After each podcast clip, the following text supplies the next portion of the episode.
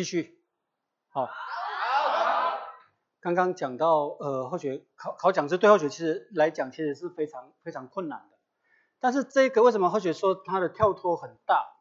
因为后学其实是这种社会习气很严重的，就是后学的年当当业务员，考讲师之后啊，整个言行举止你要做一个很大的转变。为什么？因为你已经在台上讲课，正常的做法应该你还没在台上的时候就应该这样才对了，是不是？可是因为有旧的习气在，所以一定要想办法去把一些行住坐卧啊、言行举止啊，去把它修正过来。所以考上讲师的时候，哈，或许就跟同学讲说，我如果哪里有什么不好啊，无论如何你要跟我提醒，毕竟站在台上讲，不能让人家讲说，他哋都跟他也要讲呢，阿拢不要走。是不是？所以刚才在后面大家在吃东西的时候，我们那个一个同修就跟大家讲说，注意音量，有没有？这个真的要感谢他呢。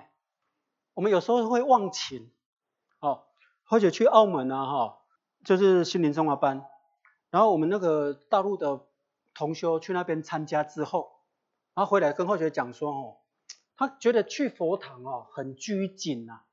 很拘谨，吃饭做什么哈，弄安呢，不像在家里这么自由的意思啊。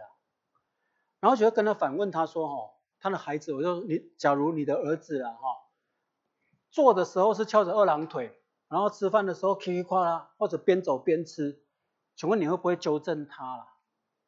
他马上跟后学回答说啊，安呢，这样我懂了啦。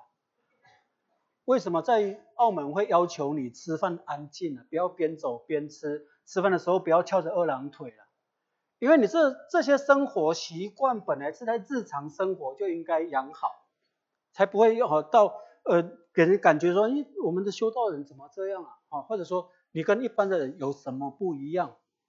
好，所以或许在当时在考考上讲师的时候，就就做了一个很大很大的调整。再来提到说考讲师，其实或许是很容易紧张的人。以前在区域里头开会哈，只要四五个人或者讲话就会紧张。那大家知道紧张可能有有一个很重要的原因是什么？求好心切，有没有？啊，比如说那个围城现在是讲师嘛，哈，考讲师是不是你也希望讲得很好？啊，你求好心切的时候，你就会觉得哦压力就特别大，所以每次开会的时候你就就会很很紧张。考讲员的时候哈，其实哈最最不能让人那那个应该怎么怎么说？大家又觉得我不会紧张啊？或许其实非常紧张哦，或者紧张到拉肚子。大家知道，你现在想象得到的紧张，或许通通有了，但是或许还会拉肚子，也是在这一间考。或许一而且频尿嘛，一直跑一直跑啊，大家都不知道啊，我们也不不不会去跟他讲说，我就是在拉肚子，我在拉肚子嘛，啊，大家都都不晓得。呃，可是因为这样子考讲师，或许有一个很大的心得。我们在道场考讲师，大家知道讲课是无己值的、无酬的，哦，愿意经过这样子的试炼，这么紧张的情况下还愿意考讲师，这种精神就不容易了，对不对？你在外面因为赚钱去做保险，因为赚钱做直销要赚钱，那个还没话讲哦。但是在道场你这么紧张，为了什么？弘法利生哎，是不是？做法师哎，哦，给别人利利益，不是为了为没有没有酬劳啊，哦，所以这个这些历程啊，哈，其实都是自己的的故事了，哦，讲师之后哈，那上玄理养性班也大的一个变动，玄理养性班的，哈的那个跟现在的崇华班很接近了，但是早年的那个班哈更严厉，以前我们下课的时候没有人讲话的，也没有什么吃东西，通通没有。下课，所有的人都在做什么？都在背书。所有人哦，都在背黄母训子十诫啊。所以那时候养养性班的课程啊，越严厉的课程哈，你的怀念越多了。有没有这种感觉？课程越严厉，你的收获越多，所以你就会有更多的怀念。所以，你我一起上过什么班什么班的，你会有怎么样革命情感？我们以前上仙德班的时候怎么样怎么样？前一的时候有一次，啊，那个仙佛灵坛说什么说什么，我们会有共同的回忆。那这一些因为后学当然在这边有一点倚老卖老了哦，因为以后学的年纪跟你们讲说，现在这样子的人生是最美好的。仙佛曾经讲过，行尽世间天下路。对，如果我们相信仙佛，相信上方，你一定很肯定修办这条路，对不对？就决定我就是走在这条路，虽然它不是很多人在在走，但是我们要很清楚自己在走这条路在是是什么了。来，我们来看一下哈，这个是一个美国诗人写的一首很有名的诗哈，《未曾踏足之路》，我们大家一起读一下好不好？来，一二三，请开始。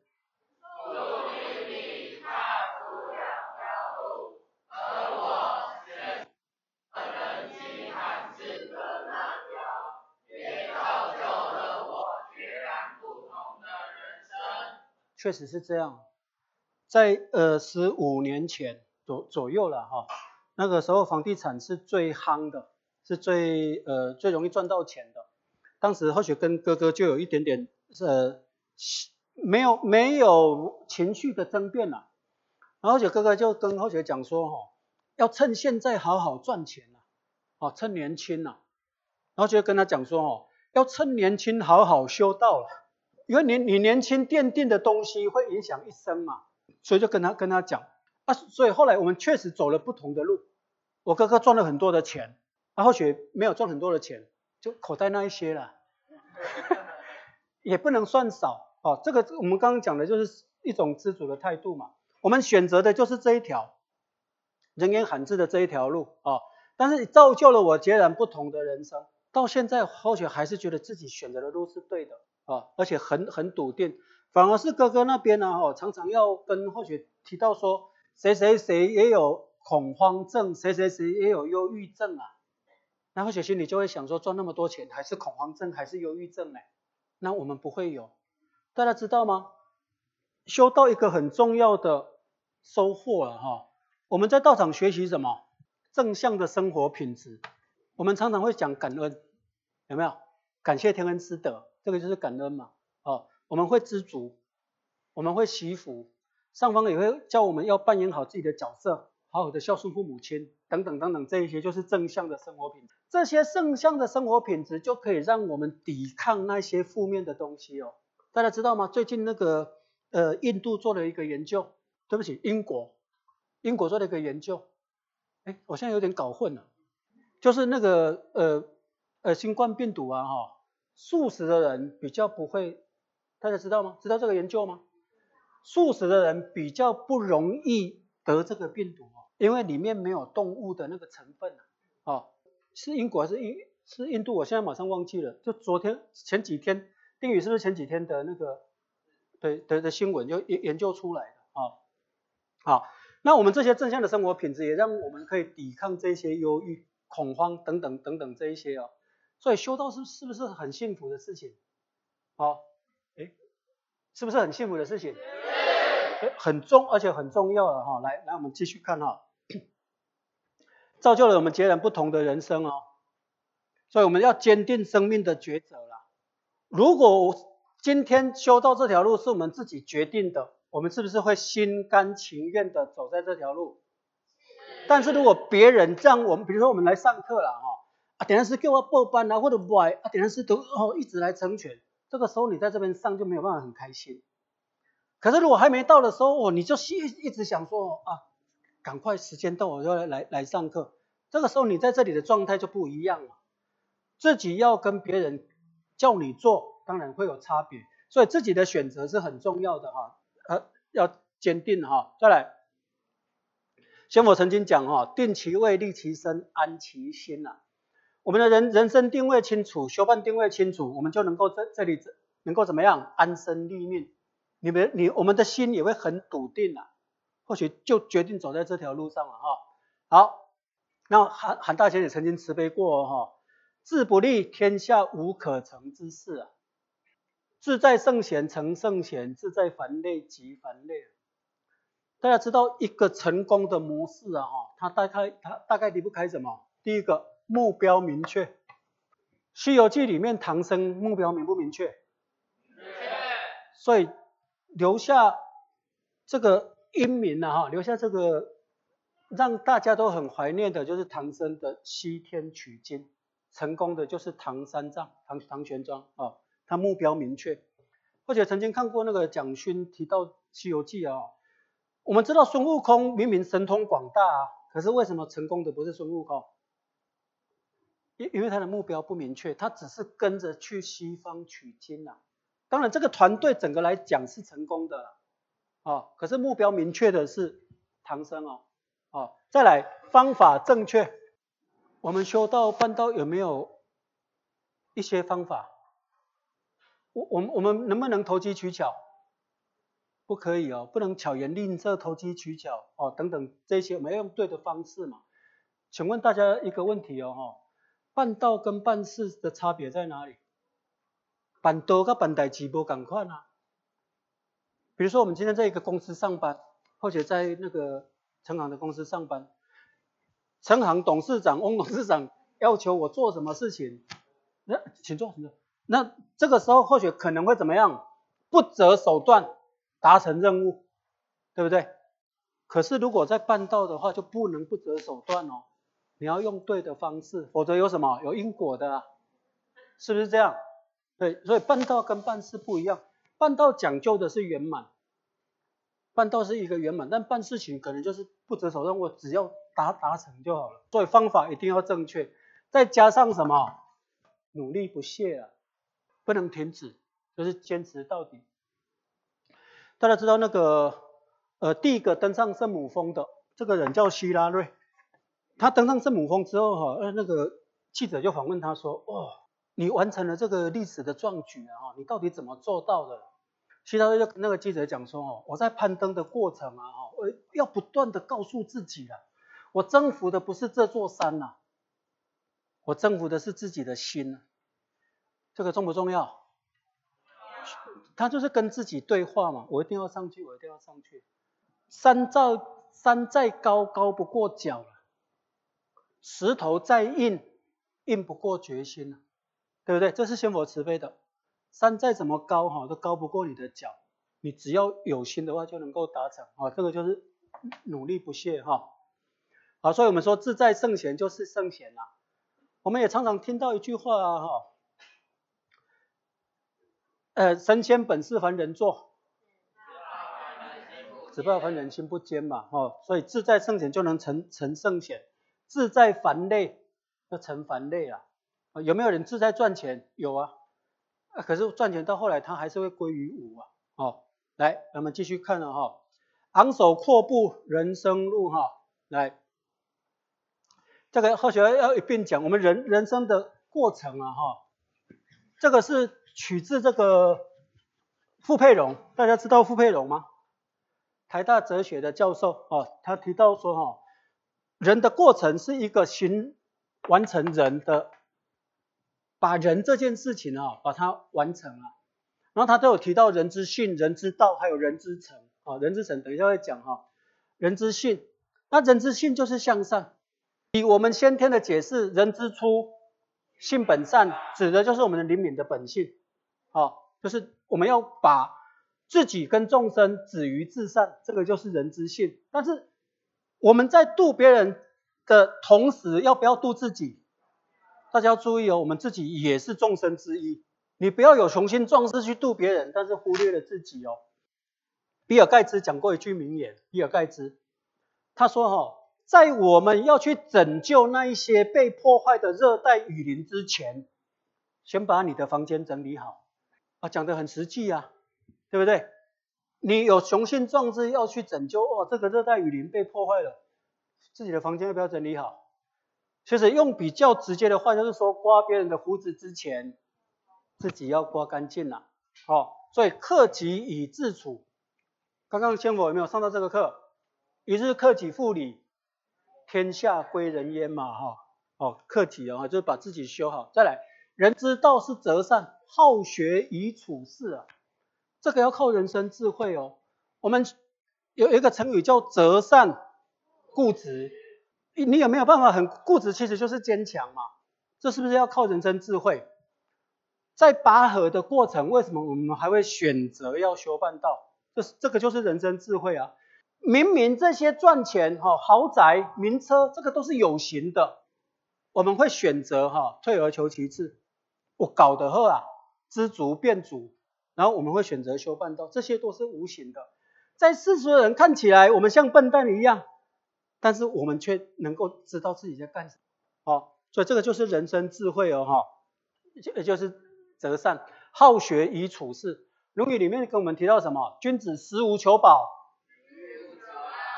敏于事，就有道而正焉，可谓好学也已嘛。《论语》早就跟我们讲了，食无求饱，居无求安嘛，不是叫我们没吃饱了。请问我们会没吃饱吗？就是卖去图享受的意思啦。以现在的修行人太幸福了，我们一定都吃得饱了，哦，不要去图外在的享受了。食无求饱，居无求安，也不要啊住的地方也不用太安逸啊，就是跟我们讲说物质的条件不用太丰厚了，其实这个知足就可以哈。重要重要的是什么？就有道而正焉呐，可谓好学也已啊。大家知道我们在道场是真的非常特别呢。我们知道好学怎么样？近乎智对吧？哦，好学哦。这个智是智慧的意思哈，好学就接近了智慧，可见好学学什么重不重要？我们这么年轻，我们的同学有没有人抽烟？他学抽烟、学喝酒、学赌博，他也是很好学啊。可是他没有智慧啊，所以经典告诉我们的好学就是学就有道而正焉呢。好。再来哦，如果你觉得这个好像很牵强，再来，没有那个是知耻近乎勇，人呢，力行近乎仁嘛，你做啥是不是做重要？为什么力行就可以近乎仁？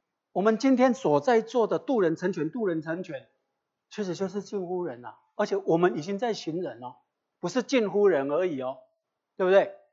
孔子的思想当然希望整个。春秋战国时代的人通通很好嘛，历代所有的仙佛圣贤一定都希望这样了，就把娑婆世界化为莲花邦啊，化为大同世界了。但是这个当然有有难度啊。孔子希望所有的人都能够这样嘛，所以力行近乎人，希望大家都能够做这件事情。他只是希望能做这件事情，但是我们现在已经在做这件事情哦。我们已经在行人，不是近乎而已哦。请问各位同学哦，我们如果有渡道班员来上课，然后这个班员很发心，有没有很开心？有。嗯，我们知道吗？有时候渡人来这边上课，他亲口哦，你比他还高兴呢。有没有这种经验？对，你真的比他还高兴哦。那个大家知道林家荣吧？有一次林家不是这个。不是这个林家荣，这里有一个林家荣哦，就是呃林家荣啊，另外一个林家荣，他有一次在台北，他他渡了一个人啊亲口，哦他马上打电话给后学，边讲边哭哎，他在哭什么？对他高兴呐，他成全一个人，然后去上课很发心呢，又又又亲口，那我们不会觉得这个很奇怪的心理吗？我们不会觉得很奇怪，因为什么？因为我们感同身受，我们就在做这个事情呐。可是别人就会觉得很奇怪，你全靠去管理上面代起，把人看作是钱管理上面代起，是不是这样？他的事情嘛，可是他就我们就会很高兴，所以我们是不是已经在例行了？好，所以好学以处事哦。我们整个处事最重要的就是就有道而正焉，可谓好学也已哈。好，来现在讲这个很重要哦哈，就是我们今天很重要的一个主题。来，你看哈，师尊老大很慈悲，吉凶祸福是天主张，毁誉与夺是人主张，立身行道是我主张啊。今天我们要择善，是自己能决定的。好，那师尊老大跟我们慈悲哦，哈，吉凶祸福是天主张。在澳洲的时候哈，有一个同学问候学，说张老师，你看这个疫情什么时候能结束啊？因为那那时候是第一波比较严重的时候，然后觉得跟他讲说哦，要看上天的意思哦。但是上天看谁的意思？其实上天天人合一，天人合一嘛哦。上天其实看人做了什么了，人做了什么哈，上天会决定什么。所以我们闽南话有有一句话讲说哈，人那不叫天理，你们真的吓了我一跳呢。为年轻人怎么会讲这句？你五郎赶紧嘎哈。对，这个上天就是按照人的旨意去做这个事情哦。所以吉凶祸福是天主张，但是我们要做分内的事啊，把自己的角色扮演好。毁誉与夺是人主张。我们在呃上学的时候，在工作的时候被很多人取笑哦。我们上一堂课提到的，叫笑脸的去夹菜，叫笑脸安那安那多安那。这个毁誉与夺是别人长在别人的嘴里啊。重要就是你要你要好坚坚定自己了。经典里面有一个故事讲的很好了。有有呃有些那个弟子就是被批评，然后就找他的师傅了哈，去受控去诉苦了，说。啊，很很多人批评我们佛教的僧团怎么样怎么样啊？然后释迦牟尼我就说哈，如果抓一把盐放进这个杯子啊，请问这里面的水会不会变咸呐？会不会？好，然后释迦牟尼就说，如果抓一把盐放到恒河了，恒河就是印度最大的河，恒河的水会不会变咸？不会，不会。释迦牟尼佛就告诫他的弟子。重点不是那把盐呐，为什么？因为你没有办法控制打击你、批评你的人，但是你能控制你的心量，你能控制你的心量，把它放宽呐。如果你的心量像恒河一样哈，这些毁誉与夺就不用紧张了。哦，好，再来最重要的立身行道是我主张，我们决定立身行道，决定行功立德，是你自己的主张，要相信自己。大家知道巴基尔巴基尔是谁吗？有没有人对运动有兴趣的？他是意大利很著名的一个球星。